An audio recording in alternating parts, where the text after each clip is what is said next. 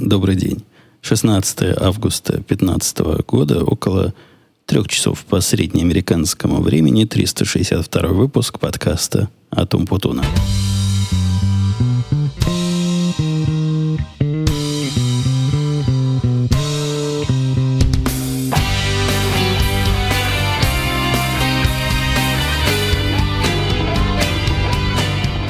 Вернулся прямо сейчас из магазина – побывав наружу, вы знаете, снаружи, для нас, людей домашних, там, где природа. Но не на природу ходил, а в магазин, как выше и заявил, по странной причине. Сломался у меня тачпэд, тот самый, который служил лет, наверное, я не знаю сколько. Я его купил чуть ли не в первый день, когда они только появились в продаже. Пусть старожилы подскажут, насколько давно это было. С тех пор работал, работал, а теперь сошел с ума без всяких моих усилий стал кликать по всему экрану. В результате несколько конфузов появилось у меня, проявилось таких сомнительных конфузов. Но по работе я общаюсь с одним из коллег. Эта штука сама нажала на... Пока я набирал, сама нажала на имя другого коллеги, и сообщение пошло не туда. В принципе, подобного рода баги и глюки, конечно, чреваты боком. Особенно, если ты какую-нибудь гадость про коллегу пишешь, и, вдруг он его увидел. Но я тут пользуюсь золотым правилом никогда в общении рабочем не писать то, что один может показать другому у меня за спиной. Мало ли, как она жизнь повернется. Друзья друзьями сейчас, а кто знает, что завтра будет. Поэтому лучше аккуратненько и фильтровать базар. Посему такая промашка никаких особых проблем не вызвала. Но неудобно. Неудобно, когда мышка ходит по экрану, сама там кликает – малоинтеллектуально. Если бы с умом еще как-то, если бы помогала, если бы предсказывала, вот такое развитие и такое восстание машин я бы, наверное, приветствовал. А так нет. Пришлось поехать купить новый, такой же, как старый. Просто обидно. То есть, если бы я покупал новую клавиатуру, которую я тоже купил в один из первых дней выхода, в этом был бы какой-то смысл. В старых клавиатурах было три батарейки, а в новых две – и как-то есть изменения на лицо. А вот этот тачпэд, то есть отдельно стоящая штука, которую я всегда использую вместо мышки, вот всегда и очень долго уже, в этом выше уже посчитали, насколько долго. Это даже как-то обидно. Такую же штуку купил, теперь есть старая, с которой непонятно, что делать. Она на вид, на вид как новая, но только не работает. К прошлому выпуску, где мы формально объявили о десятилетнем юбилее, пришли поздравления разные прямыми и непрямыми путями, некоторые в комментариях, некоторые на имейлы. Вопросы были от несколько обиженных слушателей. Там были несколько человек, которые из первого десятка, то есть из тех, которые начали слушать меня не с первого выпуска, но со второго, пятого, седьмого, девятого. И интересовались они живенько, а считаются ли они теми самыми настоящими – э, ветеранами движения слушания этого подкаста. Спешу их успокоить, да. Конечно, абсолютно нереально заставить всякого слушать меня было с первого выпуска, потому что это об этом как-то надо было узнать. Ну и вы понимаете, проблемы вхождения в эту среду, поэтому первый десяток я с этого момента считаю самыми, что есть, оригинальными слушателями, те, которые начали слушать с первого десятка и продолжают сейчас, даже с перерывами, даже с возвратами потом ко мне, они подходят под, мою, под мое определение тех самых ветеранов э, нашего дела. По поводу прошедшего празднования у меня одна к вам была, было предложение. Оно э, довольно без... Не то, что бессмысленно, но, судя по всему, результата никакого не принесет. Я это уже делал лет несколько назад. Не помню, как давно. Вот те самые ветераны из первого десятка, наверное, помнят, что выходил я к вам с просьбой о попиарте этот подкаст. Если вы спросите, какой практический смысл, да, собственно, почти никакого. Мне трудно вериться, что люди таким образом попадут на подкаст. Мне почему-то кажется, все, кто хочет его слушать, уже про него так или иначе знают. Но, тем не менее, Вдруг мы обретем новых слушателей, а новая кровь это приятно. Они будут писать новые вопросы, может, еще не те, на которые я отвечал. Ну и вообще, чем нас больше, тем нам веселее должно быть. Так что займитесь этим делом и продвигайте этот подкаст в тех местах. То есть не стоит, конечно, в тех местах, в которых и так про меня все знают. Но вдруг есть такие, знаете, тусовки, где слушать подкасты, во-первых, это экзотика, а уж какого-то непонятного умпутуна это, это вообще нечто странное. Вот такое у меня вам задание. Отчитайтесь в комментариях, куда и где и почему, и сколько в клювике принесли. Это, это вам зачтется. В прошлый раз я совсем про отпуск ничего не говорил. Да, собственно, отпуск особых тем для разговора и не вызвал. Он заключался в ничего не делании, а ничего не делание вызывает мало дискуссионных тем. ехали мы в отпуск всей семьей, то есть, опять же, ехали на автомобиле тысячу миль.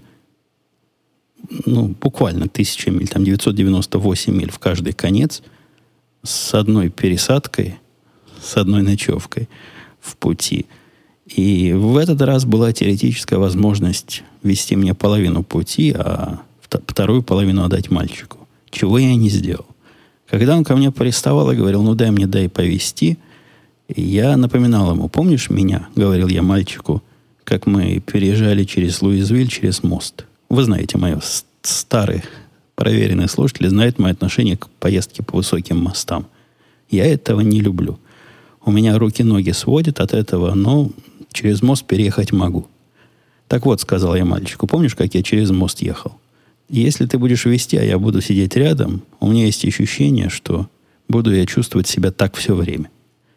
Посему не дал я ему повести, не устроил эксперимента. По-моему, никогда в жизни я не сидел пассажиром в машине, когда меня вез мальчик. И, по-моему, два или три раза сидел за всю жизнь в машине, когда меня везла моя жена. Так что не стал. Но жена и не могла повезти, поскольку у нее принцип, она по шоссе не ездит, говорит, не хочу, не хочу даже пробовать. Хотя время от времени возникает у нее мысль нанять учителя такого специального, который бы потренировал его по, по вождению на шоссе. Но справедливости ради, ей это практических проблем никаких не привносит. Любые места, куда она хотела бы поехать, она умеет ездить длинной дорогой, так, чтобы не выезжать на разные трассы. И, в принципе, такая оптимизация для нее работает. В пути туда и в пути обратно мы столкнулись со страннейшим явлением. Такого не было никогда, и вот опять. Это на второй раз было. Потому что в первый раз, когда мы приехали вечером, проехав свои запланированные, не помню сколько, но мы так планировали, чтобы на второй день миль 300 ехать. То есть проехали там почти 700 миль, там 680, остановились отдыхать ночью – мы думали, что мы сейчас остановимся и снимем гостиницу. Оказалось странное. В том месте, куда, где мы остановились, по-моему, это был штат Кентаки, хотя вот зуб не да, может, Теннесси или Кентаки. Я не помню, какой был по пути туда, какой был по пути обратно, но оказалось, в обоих случаях, и туда, и обратно, нет, отвечает в гостинице мест. Мы ездим прям не первый раз. И такое, чтобы в придорожной гостинице не было мест ночью, ну, не было никогда. Однажды было, что нам сказали, ой, у нас только номер для курящих, последний будете брать, или вон пойдете в гостиницу напротив. Гостиницы эти натыканы вдоль дорог просто как грибы. И их не было. Не было свободных койко-мест. При этом мы мальчика посылали разбираться с этим. То есть послали его с кошельком, сказали, на, сними нам номер, сами уже стали парковаться. Он выходит, говорит, нет, нету. И они с мужиком проверили по компьютеру. Как-то они там по компьютеру умеют понимать. По пути в ту сторону сказали, нет мест на расстоянии еще трех выездов. Ну, то есть это еще миль 20, наверное, проехать, может, 30 э, в сторону и, а что там будет дальше, у них просто нет информации. Может есть, может нет. Пришлось вооружиться компьютером, карманным компьютером, а именно телефоном, и искать все гостиницы. При этом обнаружилось, что никакого вменяемого способа найти гостиницу поблизости у нас под рукой не было. То есть у меня было несколько программ для поиска таких отелей, но все они показали себя совершенно отвратительно. Во-первых, информация неточная. То есть мы перезванивали по одной из программ, которая говорила, есть места, вот берите прямо сейчас. Оказалось, врет собака. Другие показывали какое-то смешное количество отелей на расстоянии, до которого мы могли доехать. Никто из них не умел нам показывать гостиницы по пути следования. То есть нам не просто интересны были места, где переночевать. Но, согласитесь, ехать обратно 20 миль, чтобы найти гостиницу, как-то странно. Хотелось бы вот примерно в ту сторону и дальше ехать. Согласитесь, есть в этом какой-то смысл. В общем, какая-то явно... То ли у нас программы нет, то ли есть такой бизнес-поле для подобных программ. Потому что, ну, реальная была проблема. Обзванивали всех старинными способами 19 века, то есть голосом спрашивали, есть места, нет места. И ехали дальше, пока не нашли. Где-то через полчаса нашли, при этом нашел мальчик. Надо было в бок съехать, но недалеко. Куда-то в бок, в бок Америки заехали, вдаль от дороги, миль, наверное, 5, отклонились от маршрута, но особых шансов не было. А я уж устал, как собака, и надо было останавливаться и отдыхать. На обратном пути еще хуже было. Мы где-то остановились, опять же, за гостиницей, нам уже привычно сказали нет, а ближайший только будет возле Цинциннати. То есть это еще миль сто пилить ночью. Сто миль. Я уже без сил. А мальчика за руль не пускаю. Тоже как-то нашли с трудом и такой-то матерью, но оказалась какая-то сложная проблема. Недостаток гостиниц по пути нашего следования. Может, мы попадали в места, где какие-то мероприятия проходят. Может, на югах что-то, какая-то активность в это время. Но не первый же это раз. Никогда, никогда ничего подобного мы не видели. А теперь то ли мобильность населения повысилась, то ли гостиницы, наоборот, стали пере, переоборудовать. И из-за того, что ремонт в той, в которой мы нашли на обратном пути, как раз шел такой глобальный Э, обновления. Они там все свои понтовые залы обновляли, фонтаны ставили. Одна из самых понтовых гостиниц, в которых я вот так вот на ночь снимал, хотя стоила чуть-чуть дороже обычной, а при этом понты только снаружи. Внутри точно такая же, как все остальные. Комната простецкая, э, кровати, ну, кровати нормальные в этих гостиницах, в которых мы останавливаемся – в тех, которые 120 плюс долларов за ночь стоят, там нормально можно поспать. Вот те, которые дешевле, там уже да. Там уже сомнительно. Вот такое гостиничное приключение на ровном месте случилось в процессе поездки в отпуск и возвращения домой. А что касается самого отпуска, ну, для семьи самое большое впечатление это, что в этот раз они увидели на этом острове, похоже, всех зверей набор, это множество зверей включало в себя из экзотических крокодилов. Даже я видел крокодила и постил его в Твиттер. То есть реальный здоровый такой крокодил. Я бы ему палец в рот не положил. Видели, ну, олени, понятно, там олени типа бродячих кошек. На этом острове видели, по-моему, эти звери называются броненосцы. Видели черепашек, тех самых, охота за которыми отдельное приключение. То есть там часть отдыха есть, ночной поход с фонариками, завернутый в красные майки, чтобы не пугать этих новорожденных черепашек, в те места, где известный специалист, там заложены яйца черепашьи. Они, видимо, яйца откладывают. Ну, я не знаю, яйца или нет, но там что-то заложено. Такие холмики насыпанные, огороженные столбиками, чтобы люди не ходили – ленты натянуты со всех сторон предупреждения, мол, ни в коем случае не копайте ямки в песке, а то черепашка туда провалится и до моря не дойдет. Мы в эту группу, ну, мои девочки в эту группу не включались. В прошлый раз и в позапрошлый раз они пытались ходить по ночам, но как-то это оказалось бесполезным. То есть ходишь, ходишь, как дурак с фонариком красным по ночи, а никаких черепашек не находишь. А тут мы сами нашли – и даже доложу вам с фонариком без красной, красного светофильтра. То есть теоретически мы могли бы смутить черепашек. И весь смысл этих светофильтров это чтобы не смущать черепах. А то они пойдут на свет вместо того, чтобы идти к воде. Ту самую, которую мы нашли, мы ей помогли дойти до воды. Так что свой гражданский долг выполнили. Маленькая такая, ну, совсем крохотная черепашка. Ну, как большой краб по размеру. И я даже не знал, что они такими маленькими рождаются.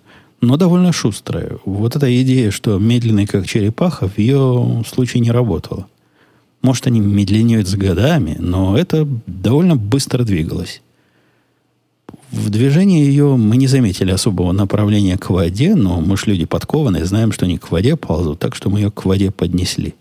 И она куда-то туда ушла. Надеюсь, уплыла, а не утонула. Еще из э, признаков экономического роста, если предыдущее мое замечание и наблюдение о том, что гостиниц нет, можно, наверное, списать на экономическую активность, на то, что люди стали больше ездить, и им надо больше где спать, на острове обнаружилось, опять же, странное. Мы даже не знали, что нужно и можно заказывать себе гольфовские машины заранее. Сама идея, что машинки эти надо заказать заранее, а машинки для гольфа это главное средство передвижения по острову, на автомобиле там не особо наездишься, как-то оно хлопотно парковать его каждый раз, улочки узенькие, да и на Хаммере держать скорость 15 миль в час как-то трудно. Ну и вообще, не, не для того остров, чтобы по нему на машинах больших ездить. На нем положено на гольф-кардах э, этих ездить. Так вот, я всегда считал, что тут же совершенно математически можно посчитать, сколько нужно в аренду сдавать этих гольфовских э, устройств передвижения. И такого быть не может, чтобы их не хватало. Ну, как их может не хватать? Известно максимальное количество отдыхающих на острове. Судя по сложности заказа и потому, что мы всегда заказываем за несколько месяцев заранее, там занятость всегда полная. Ну, то есть логистика несложная, казалось мне. Но это только мне казалось.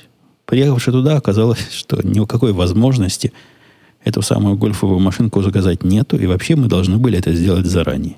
Почему? Почему недостача? Почему не хватает? Почему спрос не породил предложение?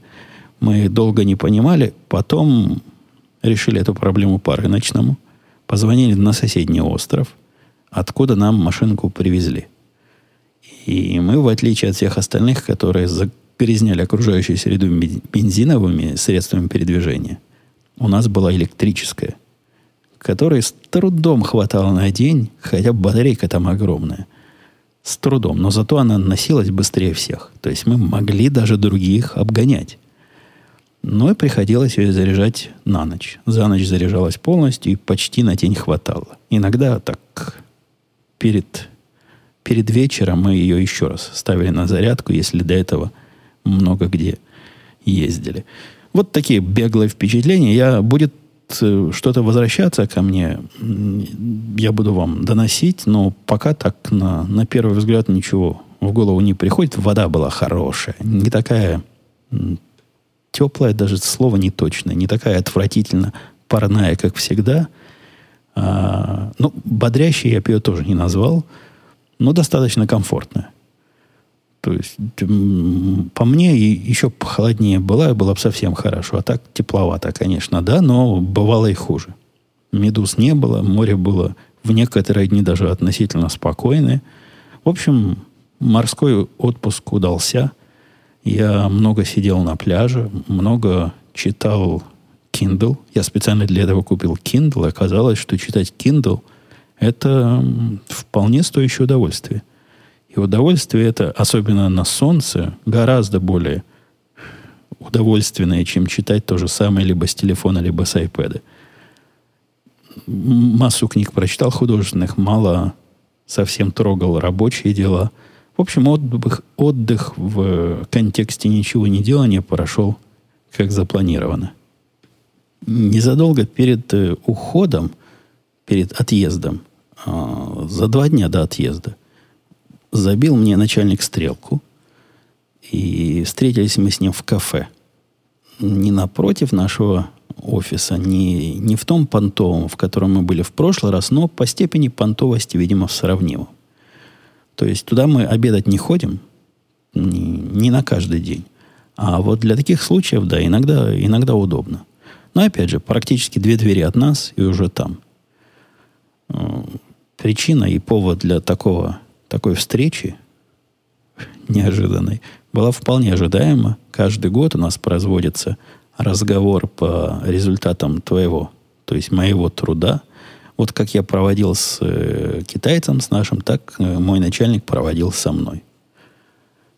Ну, в детали я вдаваться не буду, потому что сразу начнут писать там в комментариях злые языки, что у этого подкастера ЧСВ зашкаливает. Посему я отфильтруя все хорошие слова, что он мне там говорил, пожалуй, лейтмотивом его речи было то, что он сказал так. Я, говорит, не знаю, что дальше рассказывать, потому что ты делаешь все правильно. Ты делаешь настолько все правильно, что я не знаю, что еще сказать. А после этого он замолчал. Замолчал, молчит и смотрит ожидательно и просительно на меня. И я, в общем, калач тертый в таких разговорах.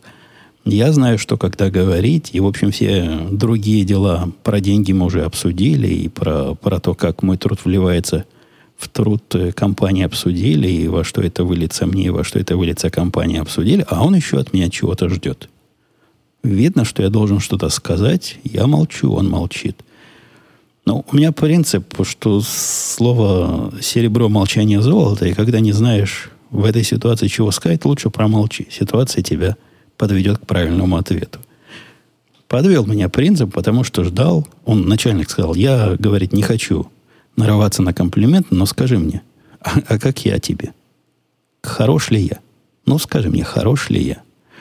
Тут я задумался, задумался и выдал ему речь, что из всех начальников, что у меня было, он, пожалуй, второй по хорошести – Вижу, напрягся, напрягся, но в этом же интрига, потому что мы-то мастера разговорного жанра и рассказчики, профессионалы, не можем простыми ответами отвечать на такие чувствительные вопросы. Я ему рассказал историю из моего почти детства. Слушатели этого подкаста наверняка ее от меня слышали. И я даже не уверен, что слышал ли он, но для него это, по-моему, в новинку было. Значит, не рассказывал. Вообще, вы знаете, в, в этом нашем подкастерском деле трудно потом вспомнить, кому ты что рассказывал. Поскольку я говорю правду, ну, чтобы не запутаться, иначе было бы невозможно отслеживать, кому какую версию я события рассказал, я помню, что про это я говорил, но где, с кем, когда, в каком подкасте или в подкасте, или, может, в разговоре с родственниками, или, может, жене рассказывал. Вот за всеми, за этими вещами трудно уследить. Ну, по-моему, он слушал это в первый раз – а вы, возможно, услышите второй раз, что номер один начальник мой был в ОКБ МИУС э, в городе Таганроге, в закрытом таком заведении, который мне прямо сказал, на работу можно не ходить, зарплату будешь раз в две недели получать. Так прямо и сказал. Мне, студенту третьего, по-моему, не третьего, на третьем я уже нормально работал, а вот на втором курсе, после практики, я как раз туда и устроился.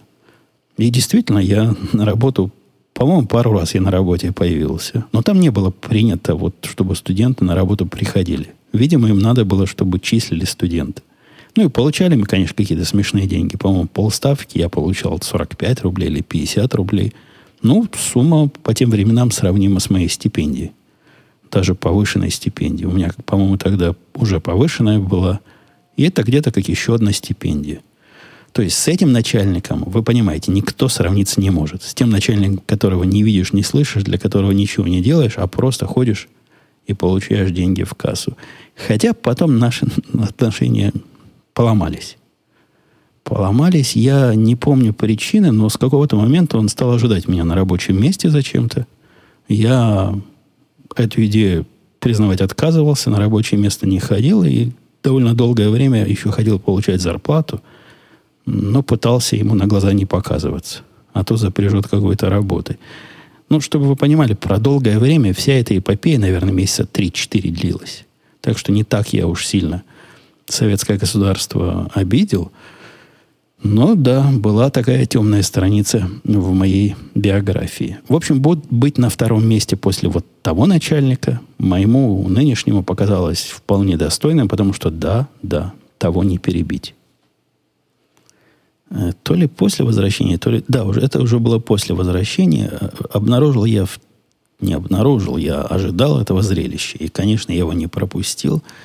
Э, смотрел дебаты. Политические дебаты на, на Фоксе, где кандидаты от республиканской партии между собой ругались. Ну, как на дебатах положено. Формально они, конечно, не для того собирались, чтобы кандидаты между собой поругались, а для того, чтобы позадавать им вопросы и выяснить их позицию по разным, по разным моментам. Но зрелище было просто крутое.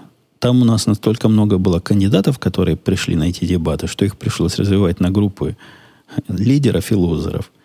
По-моему, в 5 часов показывали те, кто до 10 места не дошел в рейтингах в текущих.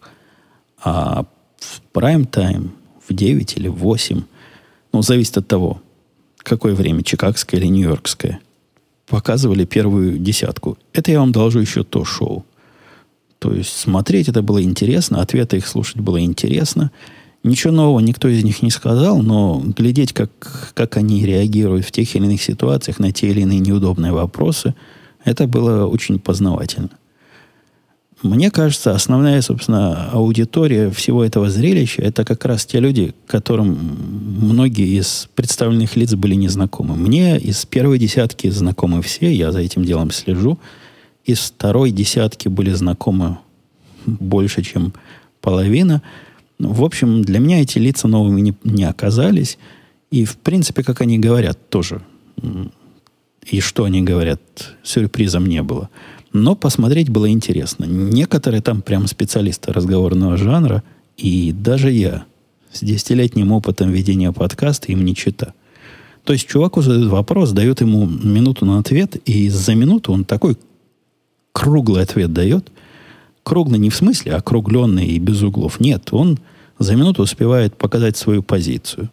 За минуту он успевает более-менее близко ответить на вопрос. Ну, достаточно близко для политика. И еще, кроме того, кинуть э, обиняк в своего оппонента. И все это выглядит как, как цельный кусок. И видно, что это не домашняя заготовка. Видно, вот он, человек прямо сейчас такое может из головы придумать. Слушайте, большие специалисты – Э, реально, вот в смысле разговора специалисты большие, а в смысле сути у нас, да, у нас происходит странное. Не знаю, насколько вы близки к нашим политическим реалиям, но со стороны э, наших, со стороны республиканской партии движение странно и, хотя и объяснимо, выдвижение на первые позиции не политических кандидатов. То есть тех кандидатов, которые не являются профессиональными политиками и в этом деле раньше не были э, замешаны. В принципе, три самых ярких кандидата, которые у нас есть, они все к политике не относятся никак.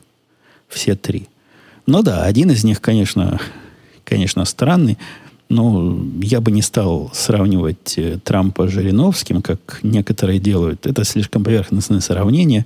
Но по странности, да, по странности он и по резкости, наверное, примерно, примерно в этой же категории, хотя именно резкость его, э, и даже не, не совсем резкость, а вот отсутствие политкорректности – и разговор с людьми на языке, который люди, видимо, ожидают услышать, они вот теми самыми круглыми политически продуманными фразами, которые меня так восхитили три минуты назад, он не так говорит. Он говорит что-то из головы, судя по всему, и, и как-то неожиданно грубо и резко.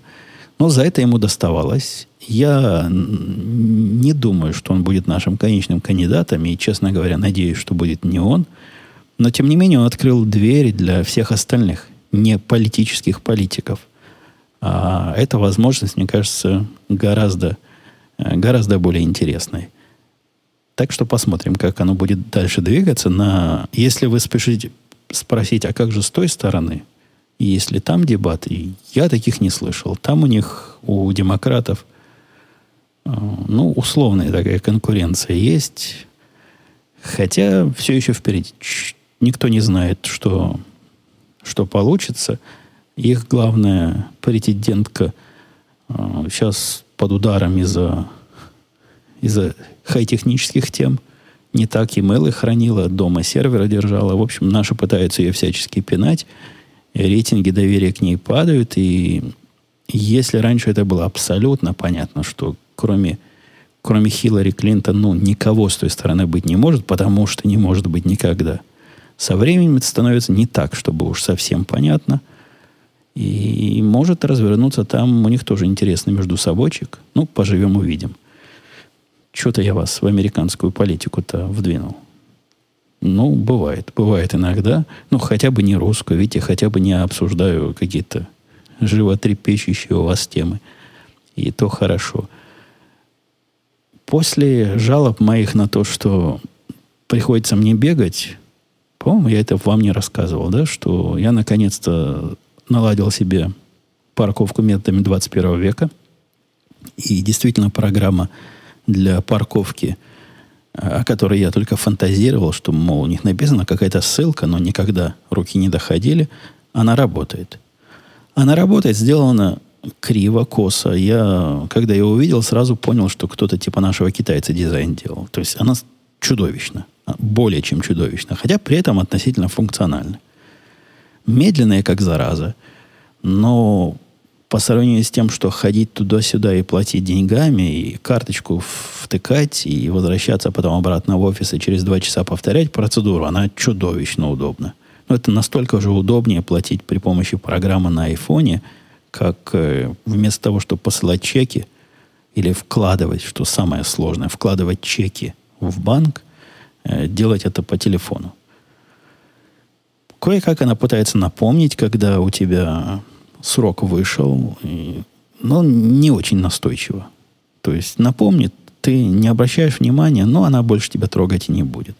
Поэтому рядом с ней приходится какие-то другие напоминалки ставить. Но я обычно э, будильник ставлю на это время, а уж этот будильник, знаете, не даст, не даст тебе спокойно просидеть, пока ты на него не среагируешь.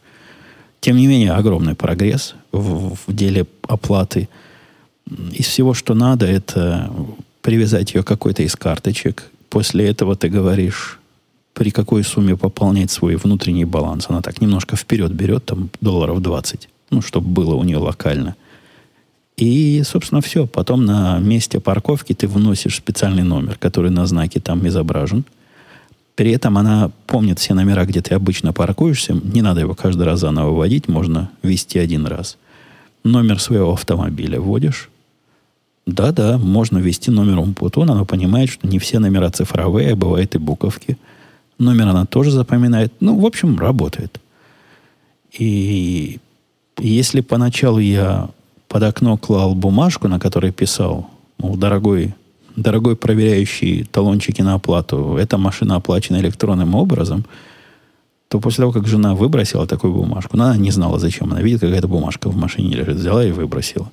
Вторую я не печатал, но никто мою машину не уводит. По, по описанию этой программы, по слухам, они должны проверять соответствие номера их какой-то базе данных, потому что предполагается, что да, действительно бывают такие продвинутые люди, которые наслушались советов продвинутых слушателей и платят современными технологиями за парковочные места. Те, кто следят за моим твиттером, видели мое сообщение о том, что купил я табличку на дверь. И даже фотографию этой таблички, где написано «Попрошайки вон». Мол, вы здесь, вас здесь не ждут. Не приставайте. Но это такой офлайновый вариант возможности внести свой телефон в черный список или в белый список, в список тех людей, которые не хотят, чтобы им надоедали разные незваные звонильщики. А тут я не хочу, чтобы мне надоедали посетители, потому что посетители, ну, сказать, что совсем достали, не скажу, но количество их растет. Видимо, это еще один из признаков выхода страны из кризиса или из стагнации. Экономическая активность повышается, они ищут новые рынки сбыта и покоя от этих людей, которые предлагают устроить вот бесплатно оценку починки еще чего-то – и бесплатно оценку починки окон, ну, такие заманухи. Или вот сейчас прямо бесплатно прочистить мне, как эти кочегары, трубы чистят, да? Или еще что-нибудь в этом роде. Ходят и ходят, ходят и ходят. Ну, устаешь их уже отгонять. Религиозные бабки, да, вы помните, я рассказывал, их уже не, не отгоняет то, что я из другого племени. Говорят, не, ну, ну никто не идеален, вы тоже приходите в нашу церковь. В общем, захотелось мне купить такой знак, который всем знаком знак, который говорит, вот этих нет, вот тех нет, и вообще никому нет, и не трогайте нас, мы, если мы вас не звали, не, даже не звоните в эту дверь. Если вы спросите, что послужило поводом, ну, причину вы поняли. Причина – это возросший вал незваных посетителей. А поводом послужил визит последний, который был пару дней назад. Уже так не светло было, то есть вечер, не самый глубокий вечер, это я вам просто обстановочку описываю. Но я помню, свет у меня снаружи горел, звонок в дверь, открывая, стоят два чувака, которых где-где, но в Напервилле я встретить бы не думал, что это возможно. На вид как два чувака из гетто. При этом один и выглядит так, как будто бы он вот оттуда пришел. Правда, пистолет на боку не висит, но все, все остальные признаки налицо. Вот такие там в Южном Чикаго ходят везде. Второй выглядит как несколько улучшенная для а, общения с обычным миром версия, но тоже такой босяк босяком. После того, как этот босяк босяком заговорил, я сразу поменял свое мнение. То есть босяк-то он на вид, но дело свое знает. Пожалуй, это был самый талантливый из всех приставальщиков и продавцов и попрошаек, которые приходят. Они... Я не скажу, что они попрошайки вот в этом классическом смысле. Дай, дядя, дай 20 рублей. Нет, они на какое-то дело собирают. Но для меня они попрошайки. Приходят что-то выпрашивать. Так вот, этот был один из самых профессиональных. Он смог вовлечь меня в разговор. А это у них редко когда получается. Обычно дальше 30 секунд после того, как я понимаю, кто эти люди, чего они хотят, я закрываю дверь, и мы с ними расходимся в разных направлениях. Здесь нет. Здесь этот вовлек меня в разговор, задавал вопросы. Ну, он там построил разговор таким образом, что, мол, сэр, мы мы, мы тут сами не местные, вы понимаете, мы, мы не здесь живем, но вот э, согласитесь, сэр, сказал он, для того, чтобы жить в таком доме, как ваш, и в таком районе, как ваш, вы же должны были где-то учиться. Ну, это сомнительное замечание, но я сказал, ну да, должен был учиться. После этого он поинтересовался, какая была моя первая работа. Я ему сказал, что писал программы. Он радостно тут э, сделал вывод, что если бы я не учился, если бы я не писал программы с самого детства, то вряд ли бы я жил в таком доме и в таком районе. В общем, я, скрипя сердцем, согласился.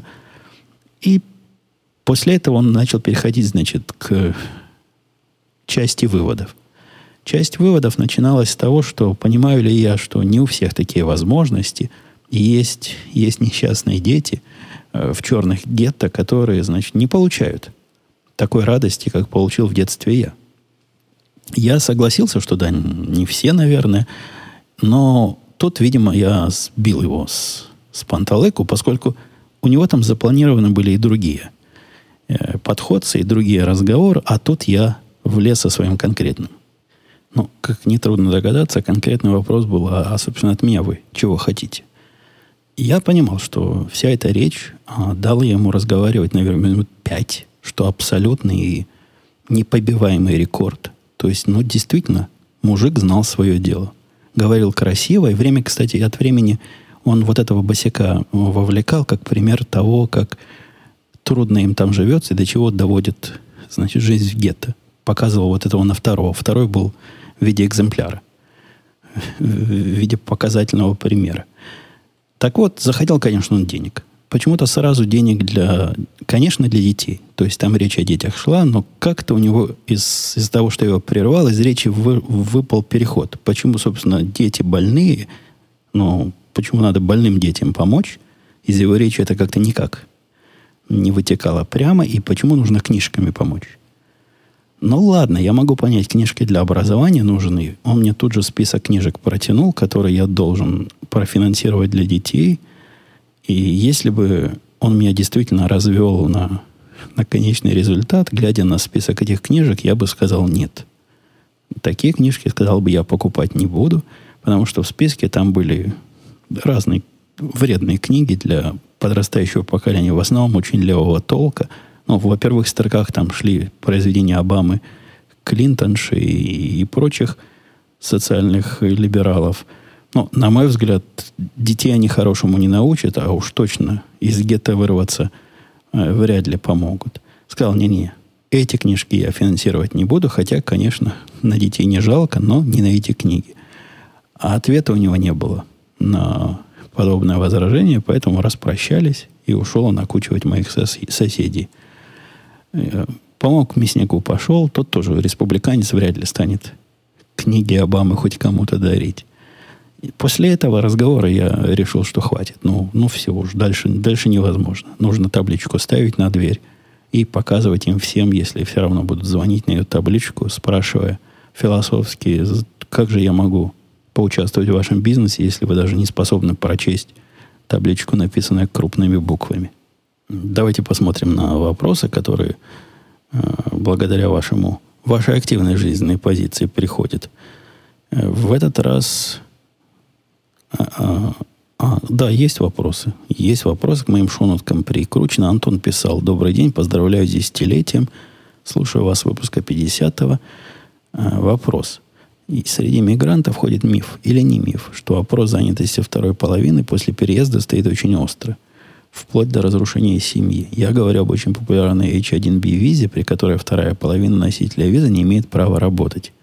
Как следствие скучает дома, и как следствие в семье начинаются проблемы. Расскажите, пожалуйста, про ваш опыт и наблюдения. Да-да, в, в комментариях к религиозным текстам и иудаистским – как раз этот вопрос тоже освещен. Там сказано, там кто-то спросил Равина Мула, как же быть, если муж не дает жене работать, она же сойдет с ума. И Равин посоветовал тем мужьям, которые держат жен дома, завести для жен собачек или кошечек, а иначе действительно жены сходят с ума от, от того, что им делать нечего и нечего больше хотеть. У меня такой проблемы не стоит, и я не наблюдаю вокруг себя случаев такой проблемы, потому что я же не в Силиконовой долине живу. Вокруг меня носители вот этой визы очень популярные, которые говорит Антон. Она не настолько уж очень популярна, как вам кажется. Их количество невелико, хотя, конечно, по сравнению с грин-картами их больше. Но вокруг меня люди, которые другими образами попали, и из моей статистики у меня тут наоборот Чаще бывают случаи среди знакомых, когда муж не работает, а работает жена. Но нормально выживают эти люди, как-то как пробиваются, как-то со временем либо с мужьями расходятся, либо мужья за ум берутся. Но нерабочий муж, повторюсь, это, это более серьезная причина для семейных проблем и разрушения этих самых семей, чем скучающая жена.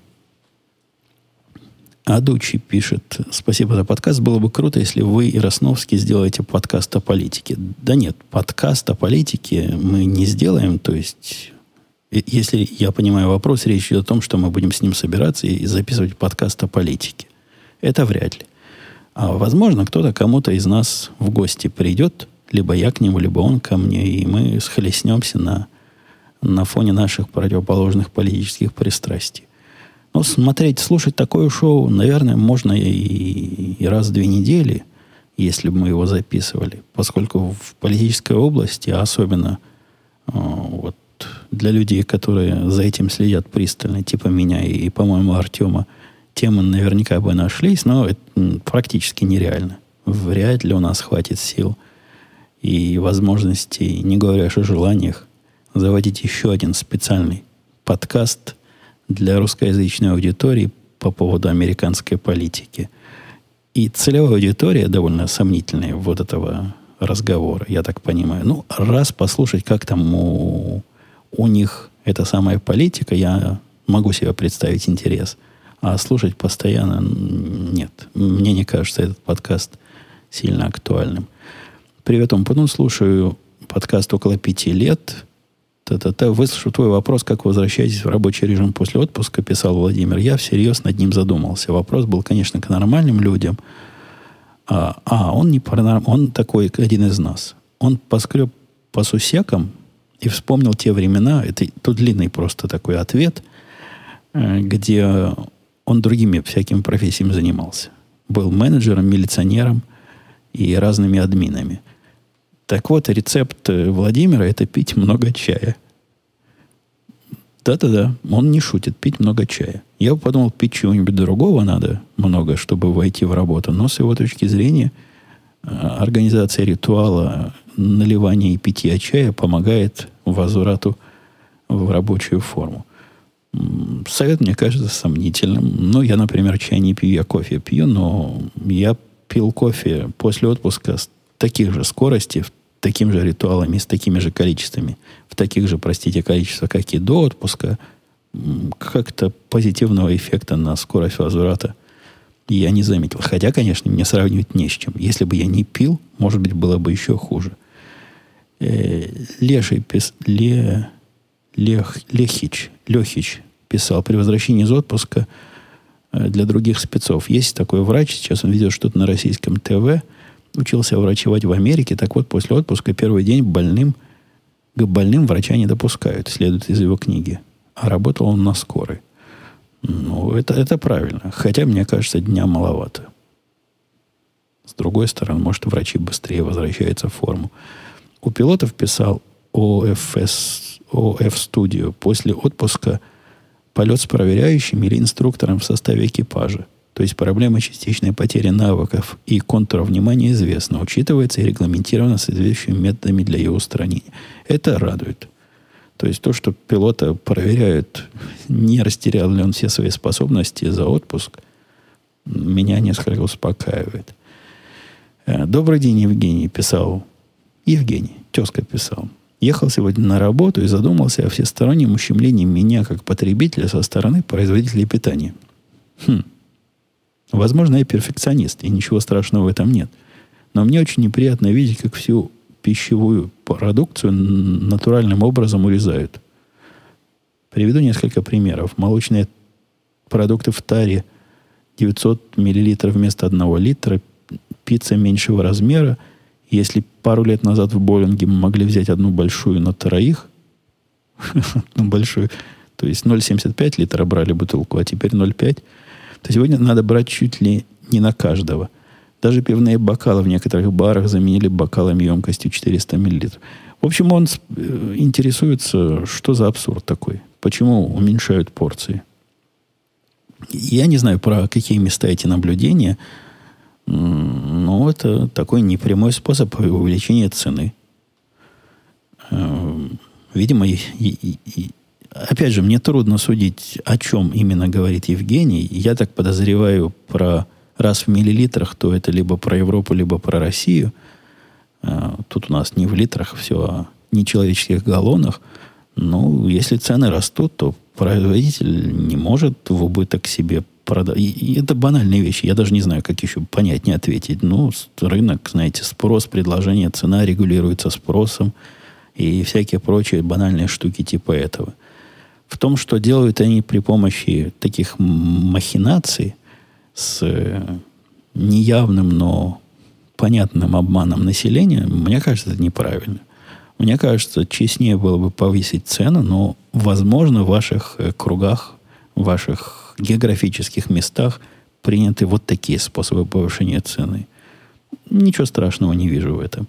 Если, если вдруг мой коньяк вместо бутылки 0,75 станет продавать такой же, такую же цену продукт, но в полулитровой бутылке, ну, придется две бутылки покупать. Что поделать. Добрый день, Евгений, писал, писала Ирина. Спасибо за отличный живой подкаст. У меня вопрос о отпусках в США. Я работаю в IT в Германии. У нас по закону дают 4 недели отпуска в год всем. Плюс одну неделю дают многие работодатели, плюс еще одну неделю дают некоторые работодатели. А как... Ну, слушайте, а как вы выживаете там э, в Германии с шестью неделями отпуска в год. У нас нету такого по закону. Я не знаю про закон. По-моему, по закону вообще никакого отпуска не положено. Хотя, хотя не знаю. То, что я точно знаю, что длительность отпуска договаривается в каждом месте отдельно. На, на каждом рабочем месте я договаривался о том отпуске, который мне хотелось. Это такая же такой же предмет для разговора, какие зарплата, бонусы и всяческие другие условия работы. И у меня никогда не было проблемы с тем, что отпуска не хватает. Скорее, проблема наоборот. Я не успеваю отпуск выхаживать. Ну, с годами, когда работаешь в корпорации, с годами тебе накидывают, накидывают отпуск. И когда я перешел из корпорации в эту контору, этот был вопрос наших, нашего обсуждения с моим настоящим начальником, я ему сказал, ну, давай, сделай, как, как у меня там накопилось, чтобы столько же отпуска было. Я, я точно не помню, сколько там, но там минимум недели три, по-моему, даже четыре, где-то так.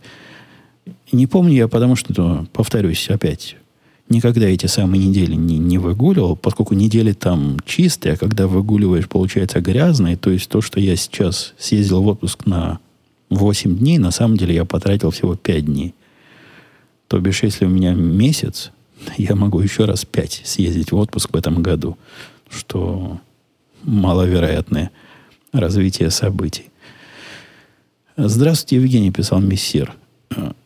Поздравляю вас и с юбилеем, а я с вами только год. Ну, нагоняйте, мессир. Расскажите, как школа влияет на вашу дочку на отвлеченные от наук вопросы? К примеру, в моей школе, России 10 класс, на ОБЖ, ОБЖ это как НВП, да? Говорят, как американцы сами взорвали башни-близнецы и другой бред. Явление редкое для моей школы, однако. Э, не, про, про такое не говорят в школе. Но говорят разные другие глупости, потому что школа, в принципе, либеральная. Такая организация, то есть она известна своим левым уклоном. В последнее время это не так сильно. Вот мне кажется, их сильно прессовали в начальной школе всякими глупостями. Я там даже несколько лет назад по этому поводу э, возмущался, но так, по минимуму. На мой взгляд, и этого слишком много. Мне кажется, школа не то место, где детям надо Э, политические взгляды в голову вставлять. Но из э, вот этой средней школы, в которой она ходила, главный такой не учебный, не учебное их достижение по поводу обработки моей девочки, она удивительно толерантно относится к однополым бракам. То есть просто даже странно, насколько... Да, да, не то, что даже толерантно, вы поймите правильно, я свою позицию высказывал сам, мне, в общем-то, все равно – но мне все равно это такой культурный феномен э, общества, которое надо мной сидит, и все общество согласилось, что нам всем все равно. А для нее это на, настолько все равно, что просто в крови. То есть, ну, ну, как, знаете, как собачку погладить, это естественно. Так и однополый брак для нее вот точно такого же образа естественное явление. А вы понимаете, само по себе оно э, в голову не войдет. Наверняка это результат каких-то усилий по воспитанию и продвижению разных точек зрения. Мальчик, мальчик тоже, мы замечали и мальчик, когда у нас тут жил, э, еще был ребенком, он тоже сильно возмущался. Мы, по-моему, от него узнали, что говорить голубые это как-то обидно. А надо говорить геи и, и, разные другие защиты прав сексуальных меньшинств он у нас устраивал. Но вот девочка с нами не борется, она просто четко уверена в в том, что это настолько же обычное явление, как и разнополый брак. Это какой-то, по-моему, перегиб. Не настолько оно, э, ну, во всяком случае, не настолько распространенное явление, хотя никаких особых претензий к тому, что ей эту точку зрения в голову вставили, у меня пока нет. Э, Добрый день, писал Евгений. А, да, последний вопрос. Еще один Евгений. По совету Будама решил послушать ваш подкаст и действительно зашел. Около недели слушаю в свободное время. Очень качественно делаете, спасибо вам. Есть отвлеченный вопрос касательно телевизора для тещи. Какой таки выбрали? Было забавно слушать, что вы 40 дюймов назвали маленьким. Я из Украины, у нас тоже довольно приличный размер.